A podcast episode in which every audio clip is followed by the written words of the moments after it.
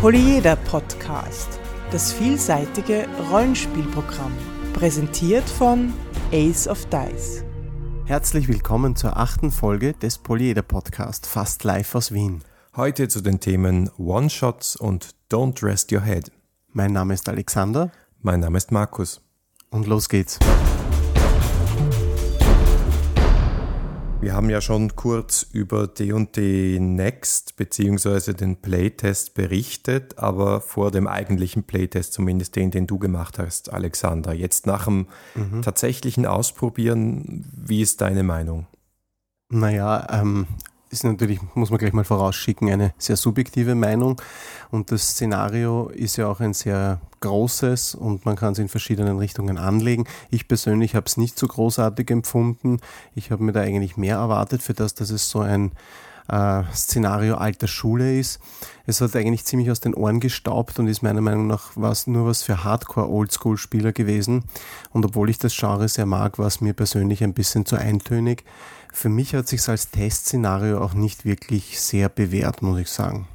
Wäre gescheiter gewesen, wenn sie extra was geschrieben hätten dafür. Ja, denke ich schon. Äh, vor allem bin ich mir nicht sicher, ob es wirklich abgestimmt war auf den Inhalt, den sie schon freigegeben haben für den Playtest. Das hat für mich nicht sehr überlegt ausgesehen. Okay, also haben Regeln und, und Szenario nicht zusammengepasst unter Umständen. Aber wie gesagt, vielleicht war es auch nur, dass wir in der falschen Abzweigung gegangen sind und den falschen Sub-Dungeon äh, betreten haben. Äh, ich habe auf jeden Fall mitgenommen, die Kämpfe sind schneller geworden. Das, es liegt aber vor allem daran, dass es in der momentanen Fassung keine Attack of Opportunity gibt. Keine Ahnung, wie das Ding auf Deutsch heißt. Also das Ding, was man halt als die Extra-Attacke, die man bekommt, wenn jemand sich aus dem Nahbereich quasi löst. Ähm, und das hat die, den Kampf schneller gemacht, weil eine taktische Komponente auch weggefallen ist. Man hat da nicht so viel überlegt. Habe ich durchaus positiv gefunden. Und das andere ist natürlich, dass es wesentlich weniger Feeds gibt, als zu erwarten ist, dass es dann in der finalen Version geben wird. Und damit ist natürlich auch dieses Überlegen, was setze ich jetzt ein, auch weggefallen. Also die Kämpfe waren auf jeden Fall mal schneller. Das war gut.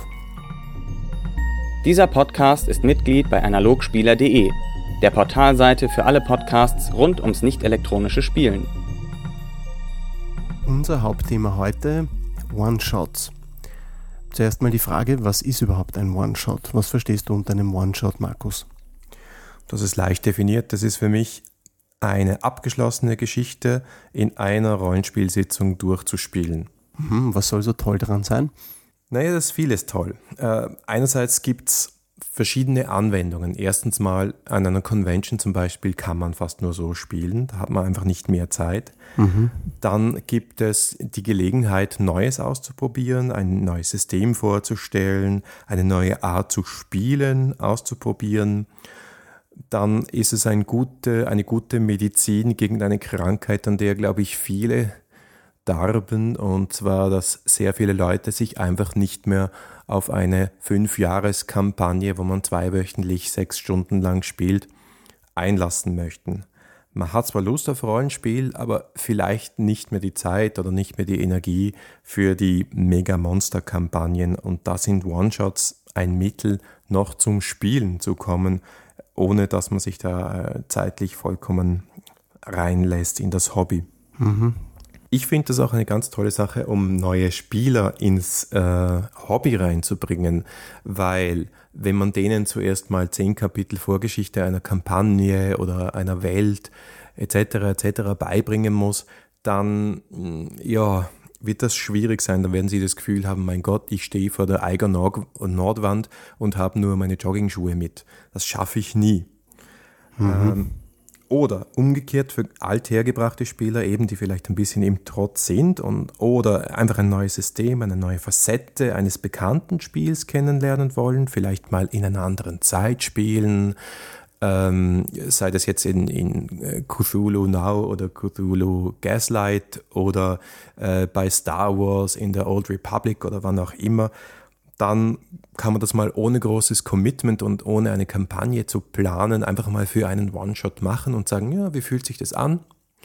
Ich habe letztens den Tipp auch gehört, wenn man zum Beispiel eine neue Kampagne anfängt, einfach mal mit einem One-Shot zu beginnen und zu sagen, gut, wir können die Charaktere nachher wegschmeißen, wir, wir können den Plot auch nach, nachher ignorieren. Äh, machen wir das einfach mal, um zu schauen, wie sich das anfühlt. Also mhm. dieses das, Niedersch ich, das haben wir bei, ein, bei unserer, das habe ich bei meiner Destiny Beginner Runde gemacht, mit dem Effekt, dass die Charaktere äh, fast zwei Jahre lang gehalten haben. Vielleicht habe ich das auch in unserem eigenen Podcast gehört. Könnte das sein. Mein Gott, es wird schon rekursiv. Und das Großartigste für mich an One-Shots ist Anything Goes. Also bei One-Shots kannst du wirklich alles tun, was sonst verboten ist. Und ich habe nach One-Shots auch schon mal äh, Spieler zu mir sagen gehört, das hat jetzt für mich das, was Rollenspiel sein kann, völlig neu definiert. Ich, ich habe nicht gedacht, dass sowas überhaupt geht im Rollenspiel. Und ich glaube, das kann man fast nur mit One-Shots erreichen, die eben durchaus auch mal ans Extreme gehen können, ohne Rücksicht auf die Kampagne, die Charaktere, die Vorgeschichte, die Nachgeschichte, was auch immer. Mhm. Naja, der Fokus liegt sicherlich woanders. Ne? Aber ähm, auf der anderen Seite, wie, wie möchtest du mit einem One-Shot eine Welt darstellen, die einen sehr komplexen Hintergrund hat, die, die, die sehr äh, verwobene Zusammenhänge hat, sehr differenzierte äh, Elemente? Das, das, das, das fällt ja dann eigentlich aus. Also ein One-Shot, wo ich sage, ich, ich stelle eine, ein komplexes Setting dar, geht ja dann eigentlich gar nicht. Geht schon. Du musst nur deinen Ausschnitt mit Bedacht wählen. Du kannst natürlich jetzt nicht die ähm, monatelange Reise ausspielen. Das wird dann relativ langweiliger One-Shot werden, wahrscheinlich, oder ich könnte es zumindest nicht. Aber du könntest von einem komplexen Setting einen typischen Ausschnitt nehmen. Ganz toll sind natürlich Systeme, die in unserer Welt spielen, wo einfach dann neue Elemente hineinkommen. Wir werden später noch von einem hören, nämlich Don't Rest Your Head. Also wo man startet im Hier und Jetzt, da kennt sich jeder aus. Mhm. Und dann einen Schritt weiter geht, um zu zeigen, worum es geht in diesem Rollenspiel. Ja, ist dann, heißt das dann eigentlich, dass One-Shots eher etwas für Settings sind, wo quasi ein, ein starker Common Ground da ist, wo also Sachen wie Jetztzeit oder wie klassische Fantasy, wo auch jeder was damit verbindet. Das macht es natürlich leichter, aber es gibt schon Methoden, damit umzugehen. Da möchte ich später noch mal kurz darauf eingehen, wie man so eine Welt dann einführen kann. Ich glaube, da muss man sehr stark mit dem, was Common Ground ist und dem, was vielleicht auch als Klischees schon verankert ist in den Hinterköpfen der Leuten, indem man vielleicht schon einen Film gesehen hat oder ein Buch gelesen hat, das so ähnlich ist, mit dem muss man dann arbeiten und die Leute dort abholen. Aber das geht fast in jedem Setting, glaube ich. Mhm. Ja, Klischees sind super. Ich liebe Klischees. Klischees ja. sind ein guter Verbündeter im Rollenspiel.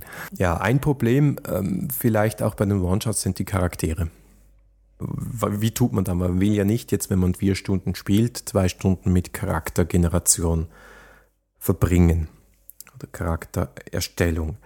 Die einfache Lösung ist da, fertige Charaktere mitzubringen. Wie geht's dir, wenn dir jemand einen Charakter hinknallt und sagt, das spielst du jetzt? Na, das, ich mag das eigentlich überhaupt nicht. Ich bin da immer schwerstens überfordert, ähm, wie du ja selbst schon äh, erlebt hast auf, auf, der, auf der Don't Panic Convention. Ich sollte jetzt widersprechen, oder?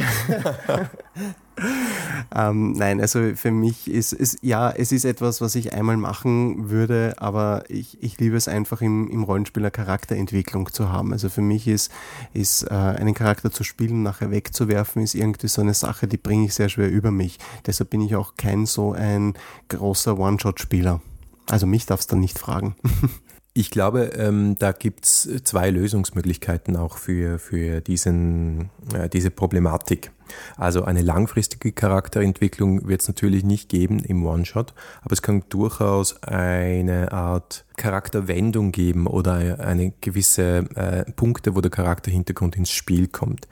Bei den Hintergründen würde ich es nicht übertreiben.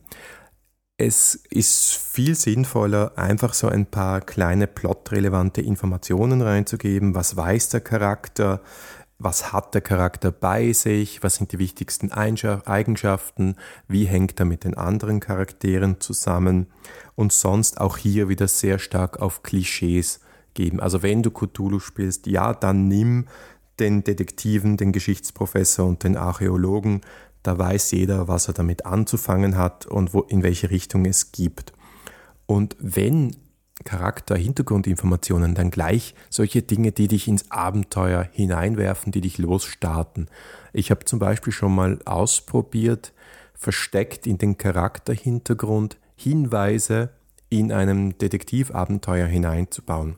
Waren das irgendwelche Elemente, die dann wirklich wichtig für das Gelingen der Gruppe waren? Weil ich muss ganz ehrlich sagen, ich würde mir sowas nicht trauen. Wann immer ich sowas gemacht habe, konnte ich sicher sein, dass irgendein Spieler oder vielleicht sogar mehrere diese Informationen entweder überlesen oder ihr nicht, ihnen nicht die Relevanz äh, zugestehen oder sie äh, aus rollenspielerischen Gründen dann für sich behalten. Also ich habe damit keine guten Erfahrungen gemacht. Ja, es darf nicht überlebenswichtig für das Abenteuer sein, da gebe ich dir recht. Ähm, es sollte etwas sein, was die Recherche beschleunigt oder vorantreiben kann, aber nicht unbedingt das äh, Abenteuer zum Erliegen bringt, wenn das jemand nicht aus dem Hut zaubert. Mhm, okay. Ja. Mhm. Die andere Möglichkeit ist, auch halbfertige Charaktere mitzunehmen, um den Spielern das Gefühl zu geben, ja, das ist doch meins zum Beispiel zu sagen, gut, äh, die Hauptattribute sind schon fix und deine Klasse zum Beispiel oder dein Beruf ist schon fix, aber du hast hier jetzt noch 40 Punkte, die du verteilen kannst auf diese und jene Fertigkeiten oder du kannst dich entscheiden zwischen Skill A, B, C, D. Ah, das finde ich ganz gut. Da kann mhm. ich mich damit identifizieren. Ja, etwas zumindest. Und was mir eigentlich das Allerwichtigste ist im, in den Charakteren, ist, dass die Gruppe schon zusammengeführt ist. Also wir haben definitiv keine Zeit für die Tavernenszene oder äh, kleine Geschichten auszuspielen mit jedem einzelnen Charakter, wie die Gruppe jetzt zusammenkommt, sondern im Hintergrund oder bei einem Gespräch am Anfang des Spiels äh, sollten die Charaktere herausfinden, okay, du bist mein Ehemann und er ist mein Schwager und wir arbeiten zusammen und äh, dieses und jenes. Da muss man sich schnell darauf einigen, warum die Gruppe zusammen ist, weil in einem One-Shot dann darüber zu diskutieren, ach, sowieso tun wir das eigentlich und eigentlich möchte ich jetzt nach Südafrika reisen. Das geht nicht. sind wir uns da einig? Ja, da sind wir uns einig. Das, das ist aber, das ist aber wichtig sein. Ja, aber das ist auch in Kampagnen. Also ähm, ich glaube, sowas wie gemeinsame Motivation bei der Charaktererstellung schon mal zu bedenken, kann auch bei längerem Kampagnenspiel nicht schaden. Ja, also dann hat jeder seinen Charakter mehr oder weniger individualisiert und dann geht's los. Mhm. Und wie geht's los? Am besten mit einem Knalleffekt. Ich finde, der direkte Einstieg ist der beste Einstieg für ein Plot in einem, äh, der in einen One-Shot führen soll. Am besten ein Ereignis, das actionreich ist, vielleicht mit einem Kampf, muss aber nicht unbedingt ein Kampf sein, eine Situation, wo die Charaktere gefordert sind und ja, wo sie wissen, jetzt geht's in die Vollen und darum geht es. Äh, rascher Einstieg mit Knalleffekt, dann darf sich ruhig mal ein bisschen beruhigen, aber dann sollen auch immer wieder Dinge passieren, die die Handlung vorantreiben. Und natürlich muss alles auf ein fulminantes Finale hinsteuern. Und wenn es ein Cthulhu-One-Shot ist, dann sterben wieder alle. Ja, es ist überhaupt kein Problem bei einem One-Shot. Und das ist doch das Schöne, wenn alle sterben am Schluss. Oder zumindest einer Wundervoll. oder Wahnsinn. Wundervoll. ja. Ich meine, es ist auch fad und doof, ja, wenn man es darauf anlegt und wenn es irgendwie so alle so, ah ja, ja, okay, wir sind jetzt alle tot, ja, Überraschung, das nicht. Es soll, es soll schon auch um etwas gehen. Ja, das hast du so schön betont in unserer Folge zum Thema Kampf. Ja, es soll um was gehen. Wenn mhm. allen klar ist, wir sterben sowieso, ist es auch langweilig. Ja, aber, aber die Hemmschwelle ist sicherlich eine andere, bei einem One-Shot quasi die Charaktere auch mal draufgehen zu lassen, als wenn ich als Spielleiter weiß, naja, eigentlich wollten wir doch eine Kampagne spielen und jetzt haben sich alle so schön an den Charakter gewöhnt und also zumindest unbewusst, glaube ich, ist es für einen Spielleiter in, einem, in einer langen Kampagne schwieriger, die Leute sterben zu lassen, als bei einem One-Shot, wo ich weiß, es endet so oder so. Aber weißt du, was noch schöner ist? Die Hemmschwelle für die Spieler, ihre Charaktere sterben zu lassen, ist auch niedriger. Ja, sicher, ja. Das heißt, wir haben dann die Szenen, die wir sonst im Kampagnenspiel nie haben. Jemand geht vor und opfert sich, zum mhm. Beispiel, ja. Oder jemand macht eine Aktion, die vollkommen verrückt ist, aber funktionieren könnte. und überlebt oder stirbt dabei. Und das sind dramatische Szenen, die in der Kampagne vorkommen können, äh, aber typischerweise eher im One-Shot da sind und mhm. wo man dann, also das geht bis zum Szenenapplaus hin, wenn solche Dinge vorkommen. Mein Fazit aus dem Ganzen ist, ich glaube, One-Shots sind eine großartige Gelegenheit, Systeme, Plots, Settings, Zeiten, Charaktere ohne Fesseln, vollkommen ungebunden und frei auszuprobieren. Und wer sich darauf einlässt, der wird da auch ein eigenes, spezielles und anderes Rollenspielerlebnis haben. Und das ist für mich der Reiz. So, jetzt ist es soweit. Wir haben von Don't Rest Your Hate ja schon vorher gehört. Und Markus, du wirst uns jetzt erklären, äh, nämlich wirklich uns, ich selber kenne es nämlich überhaupt nicht, was das eigentlich für ein System sein soll. Es ist ein Horrorsystem, ein kleines, schlankes Büchlein. Das sind so 80 Seiten von Fred Hicks, den ja. wir kennen. Den kennen wir. Woher kennen wir den nochmal schnell? Von Spirit of the Century zum Beispiel oder den Dresden Files RPG oder ganz vielen Fate-Sachen. Mm. Das ist einer der Typen hinter Fate. Ähm, kurz die Welt. Es geht um schlaflose Leute. Und davon gibt es in der wirklichen Welt auch genug. Ja, genau, spielt ja auch in der wirklichen Welt. Nur die Leute schlafen so lange nichts, dass sie irgendwann so fertig sind, dass sie übersinnliche Kräfte entwickeln. Das sollte man allen Jungvätern erzählen. Ja, möglicherweise funktioniert das. Ja. Je näher sie dem kompletten Zusammenbruch sind, desto mächtiger werden die noch. Aber es tut sich dann so eine Tür auf, manchmal ganz wörtlich, in eine schattenhafte, dunkle Nebenwelt, wo eben nur die erwachten Schläfer, also eben Nichtschläfer, hinein können, wo es aber auch ziemlich fiese Albträume gibt, die einen verfolgen können. Mhm. Also hast du den Film Dark City gesehen vielleicht? Ja, der ist gut. Fred Hicks bemüht sich sehr, das schreibt er sogar hinten, dass es nicht Dark City das Rollenspiel ist, aber irgendwie ist es doch. War also übrigens für die, die es nicht kennen, Dark City wurde so seinerzeit so ein bisschen als der, äh, eine Alternative von Matrix quasi ähm, gehypt oder eigentlich nicht wirklich gehypt, weil die wenigsten Leute kennen den Film. Er ist wirklich äh, sehenswert, sollte man sich geben. Mhm. Eine sehr feine Geschichte, schaut euch das mal an.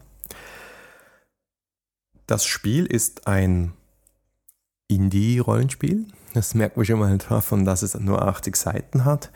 Ähm, was macht es aus? Zum Beispiel das Charakterblatt. Auf dem Charakterblatt stehen einige Fragen. Und ähm, da wollte ich eben darauf zurückkommen, weil diese Fragen sehr stark das Spiel mit beeinflussen. Die erste Frage ist, was hält dich wach? Also was ist es, was den Charakter nicht schlafen lässt? Die zweite Frage ist ja ziemlich das Spannendste, das ist nämlich, was ist dir gerade passiert? Der Spieler beschreibt dir eine Szene, und zwar eine möglichst verstörende Szene, und zwar ist das die erste Szene, die an dem Abend gespielt wird. Nicht der Spielleiter, sondern der Spieler bestimmt seine eigene erste Szene. Mhm. Ja. Nächste Frage. Was ist deine Fassade? Also das heißt, wie sehen dich die Leute, wenn sie sich kurzfristig kennenlernen, von außen? Was liegt darunter? Was ist dein dunkles Geheimnis? Und dann die zweitwichtigste Frage, wohin führt dich dein Weg?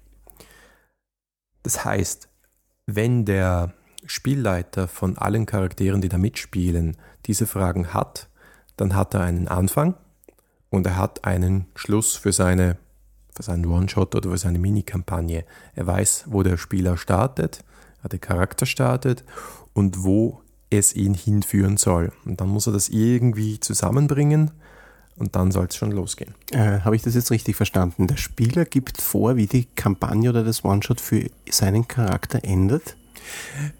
Er gibt vor, wo der Charakter hin will. Also das Beispiel im Buch ist dieses, dass ein äh, Mann am Anfang äh, da erlebt, dass von irgendwelchen Nachtmonstern seine kleine Tochter entführt wird. Und sein Ziel im Spiel ist es, seine Tochter wiederzufinden und gleichzeitig aber irgendwo wieder ein besserer Vater zu werden. Mhm. Oder ich äh, nenne einen konkreten Beispiel aus unserem Spieltest, weil ich habe das jetzt auch schon ausprobiert. Da hat einer ähm, mit seinem Auto in einem Unfall ein kleines Mädchen angefahren und dieses getötet und hat Fahrerflucht begangen. Und sein Ziel ist es, diese Schuld abzubüßen, in irgendeiner Art und Form, sich der Polizei zu stellen oder sich mit der Mutter zu konfrontieren, jedenfalls diese Schuld von sich loszukriegen, die natürlich auch nicht schlafen lässt. Mhm, das, das eröffnet ja richtiges Potenzial für so richtige Anti-Helden. Ja, das ist auf jeden Fall so in diesem Spiel. Ähm, das, äh, sie sind aber auch ein bisschen Helden, weil da kommen jetzt noch zwei weitere Dinge auf dem Charakterblättern hinzu, nämlich ein Erschöpfungstalent und ein Wahnsinnstalent. Mit Erschöpfung, und da habe ich vorher gesagt, je fertiger die Leute sind, desto mächtiger, mit Erschöpfung kannst du Dinge, die mundän sind, die, die durchaus alltäglich sind, besonders gut. Du kannst extrem gut klettern, extrem gut schießen, extrem gut laufen, was auch immer. Und das Wahnsinnstalent, da kannst du etwas, was sonst niemand kann, etwas Übermenschliches. Du kannst zum Beispiel fliegen, Gedanken lesen, durch Wände gehen. Ja, also so X-Men-Style. Kannst Aha. du dir auswählen. Kann ich mir, kann ich auswählen oder kann ich selbst definieren? Kannst du selbst definieren. Das System ist ein Pool-System. Das heißt, ich nehme immer eine gewisse Anzahl an Sechserwürfeln, ganz normalen Würfeln, würfle die 1 bis 3 ist ein Erfolg. Äh, jeder hat mal einen Disziplinpool, das sind fix drei Würfel. Das ist sozusagen einfach Dinge, die man kann. Dann hat man einen Erschöpfungspool. Das sind bis zu fünf Würfel, die man sich frei dazu nehmen kann, wenn man sich zum Beispiel besonders konzentriert. Nachteil dabei ist, wenn ich mir einen Erschöpfungswürfel dazu nehme, dann bleibt er mir auch. Und die Wahnsinnswürfel, da kann ich bis zu sechs Wahnsinnswürfel wie es mir beliebt, frei dazu nehmen. Okay. Ja. Äh, das wird gleich jetzt noch mehr Sinn, Sinn ergeben. Ich hoffe sehr. Ja. ja ich, es ist nicht ganz unkomplex, dieses System. Der Spielleiter hat nur einen Pool und zwar Schmerz. Das ist der Schmerzpool und er würfelt immer gegen die Spieler. Also wer mehr Erfolge hat, der gewinnt. Und wer gewinnt, darf auch das Resultat erzählen. Also wenn der, äh, wenn eine Gruppe von fiesen Typen die Treppe hochrennt und da oben steht ein Charakter und er würfelt, hat mehr Erfolg, gleich viel oder mehr Erfolge als ich mit meinen Schmerzwürfeln, dann kann er erzählen, wie er diese Typen zur Strecke bringt oder vor ihnen flieht oder was auch immer. Das ist vollkommen dem Spieler überlassen. Und dann gibt es die wohl spannendste, äh, den spannendsten Mechanismus in diesem Spiel und das ist, dass die Pools dominieren können. Das heißt, wenn du würfelst, sagt dir ähm, dieser Würfelpool nicht nur, ob du es schaffst oder nicht, sondern auch, was dann passiert. Der jeweils höchste Würfel in einem der Poole, also Disziplin, Erschöpfung, Wahnsinn oder Schmerz, dort wo die meisten Sechster sind, um es einfach zu sagen, das dominiert. Wenn die meisten Sechser in der Disziplin sind, dominiert Disziplin, das hat den Effekt, alles bleibt ordentlich, alles geht in den geregelten Weg. Wenn Erschöpfung dominiert, werden die Ressourcen des äh, tätigen Charakters brutalst angezapft. Ja. Auf, aus irgendeinem Grund wird er halt fertig gemacht dadurch. Wenn Wahnsinn dominiert, naja, dann dominiert Wahnsinn, ja, dann geht's rund. wenn Schmerz dominiert, dann kannst du dir denken, was passiert. Dann gibt es Verletzungen, dann wird auch das Potenzial des Spielleiters gestärkt. Aha. Ja, und das sollen die Spieler und der Spielleiter natürlich auch in, in die Erzählung einbinden. Also, stell dir vor, du gewinnst jetzt gegen diese fiesen Typen, aber Schmerz dominiert. Das heißt, du, der, Spieler, äh, der Spieler erzählt dann, wie er diese Typen besiegt, aber gleichzeitig dadurch zum Beispiel verletzt wird. Mhm. Ach so, äh, der Spieler wird verletzt, nicht die Typen werden verletzt. Nein, es betrifft immer den Spieler. Nicht? Wenn Schmerz dominiert, dann ja, äh, heißt das, äh, geht das immer auf den Spieler hin. Ah, okay. Ja. Es gibt dann noch so eine kleine Nuance, das will ich jetzt nicht im Detail erzählen, sonst wird es zu kompliziert, eine dunkle und eine helle Schüssel. Wenn zum Beispiel Schmerz dominiert, dann wandert eine Münze in die dunkle Schüssel und die kann ich als Spielleiter dazu verwenden, den Spielern das Leben etwas schwerer zu machen.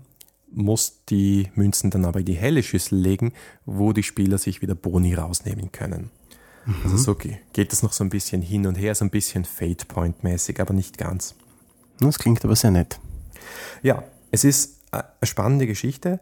Natürlich ist es so, so wie es angelegt ist, dass die Charaktere sehr persönliche Stories spielen. Das heißt, so ein klassisches Gruppenspiel, wir sind die Abenteurergruppe gegen das Abenteuer, wird sich hier nicht entspinnen. Mhm. Und da wird man sehr stark Szenen hin und her schneiden. Die Pfade werden sich, das kann man natürlich so drehen, äh, kreuzen und möglicherweise kann man sich auch gegenseitig unterstützen. Aber es ist kein Spiel für sechs Spieler. Es ist mit zwei, drei, maximal vier Spielern plus Spielleiter vollkommen ausreichend und besser, weil es intensiver ist. Nein, so wie du es mir jetzt erklärt hast oder uns erklärt hast, äh, hätte ich jetzt ein bisschen den Eindruck, dass die Gefahr besteht, dass die Spieler so ein bisschen nebeneinander herspielen, weil hier kommt jeder mit seinen eigenen Eröffnungsszenen und mit seinen eigenen äh, Zielen, wohin ihn sein Weg führt. Ist, ist das so? Ja, das ist auf jeden Fall die Gefahr. Aber die noch größere Gefahr ist, habe ich gemerkt, dass ähm, die Spieler, die es gewohnt sind, in klassischen Systemen zu spielen, dieses aktive sich einbringen in den Plot zu wenig ausnutzen. Also ich habe einen Playtest gemacht und ich habe bewusst, was schwierig ist für mich, sehr wenig vorbereitet. Ich habe keine großartigen Plots vorbereitet, sondern nur so ein paar Fetzen gehabt, wo ich mir gedacht habe, das kann ich hier und da reinschmeißen. Es hat nicht so gut funktioniert, weil ich das noch nicht so gut kann, aber auch, weil ich gemerkt habe, es muss in der Charaktervorbereitung, in den Charakteren drin, ein Potenzial für eine Charakterentwicklung in diesem kurzen Spielabend drin sein. Also den Beispielcharakter, von dem ich erzählt habe, ähm, der diese Schuld auf sich geladen hat, der hat am allerbesten funktioniert. Die anderen haben zum Teil sehr, sehr konkrete Ziele gehabt, wie ich habe jetzt Typ X erschossen, ich will jetzt auch noch Typ X, äh, Y erschießen. Und ja, das ist zu geradlinig für diese Art von Spiel, wenn du verstehst, was ich meine. Mhm, das heißt, es sollte eine Art innere Entwicklung im Vordergrund stehen. Ganz genau, das mhm. äh, wollte ich sagen, aber du hast es viel schöner ausgedrückt. Ja, danke. Es ist einfach dieses Grundgefühl, was viele dieser Indie- und Story-Games in sich haben. Der Spieler gestaltet die Welt mit, der Spieler gestaltet seinen oder entwickelt seinen Charakter weiter und äh, jeder befindet sich ein Stück weit auch auf der Metaebene nicht nur mit beiden Füßen in, in der Geschichte und im Charakter.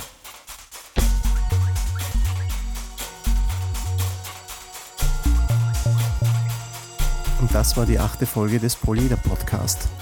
Wir freuen uns wie immer auf euer Feedback im Blog, auf Facebook, auf Twitter oder auch auf iTunes. Da haben wir noch überhaupt keine Bewertung. Bitte danke. Ja, danke fürs Zuhören und bis in zwei Wochen.